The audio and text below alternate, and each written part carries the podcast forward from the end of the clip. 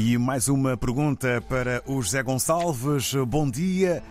As CPLP têm margem legal suficiente para se envolver em questões de economia?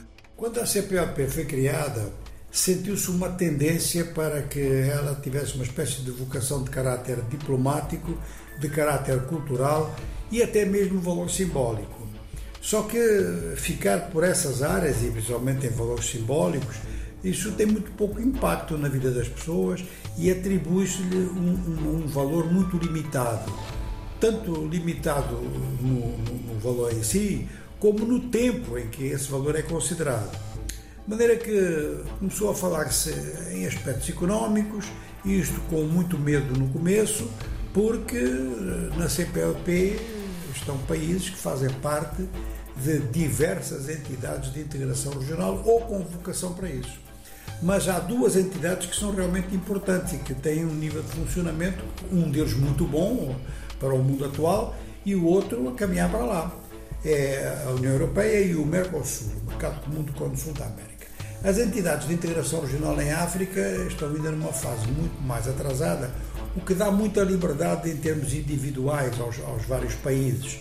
É claro que esta liberdade em termos individuais, na medida em que também cria isolamento, não é necessariamente uma boa notícia, mas eh, poderia permitir eh, uma maior eh, agilidade em fazer acordos. Cabo Verde fez alguns, por exemplo, e, e acordos mesmo com impacto, como por exemplo o acordo monetário, mas os outros países, a Guiné-Bissau também fez no quadro de, de, de, do franco CFA e pouco mais se fez assim em termos de acordos com impacto nas economias respectivas.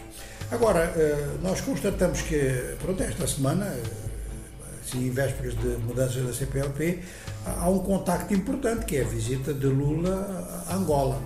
E esta visita de Lula a Angola, inclusive, dá lugar à divulgação de dados estatísticos que revelam relações comerciais, relações de troca comerciais entre Angola e o Brasil, ou seja, os dois maiores países de língua oficial portuguesa, oficial e nacional no caso do Brasil, são relações realmente muito fracas, é da ordem dos milhões e tudo o que é milhões, mas bilhões de dólares, mesmo assim, tudo o que é milhões de dólares para a economia desta dimensão é, é muito pouco.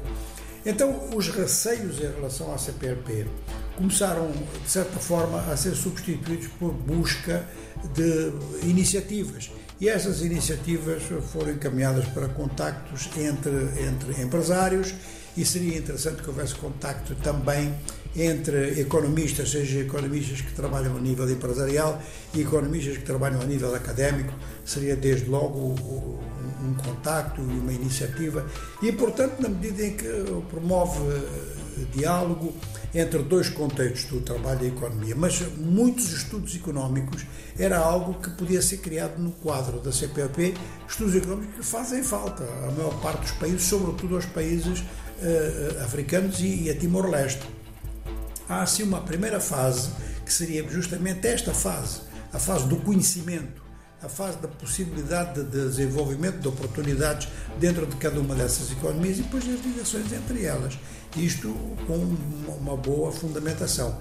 É o ponto de partida para se pensar em outras coisas em seguida, mas é claro que há sempre este limite. Ou seja, as entidades de integração regional elas têm muitas vantagens para os Estados-membros, mas obrigam a uma disciplina que qualquer acordo para fora da entidade tem que ter autorização desta. Então a CPLP, não sendo uma entidade de, de, integração e tendo uma multiplicidade de membros que estão ligados a esse, a esse, tipo de entidades, tem naturalmente esse limite, não vai ter essa função de forma muito aprofundada. Mas em matéria de desenvolver o conhecimento, pode fazer muito mais. A economia dos nossos dias, edição de José Gonçalves na antena da RDP África.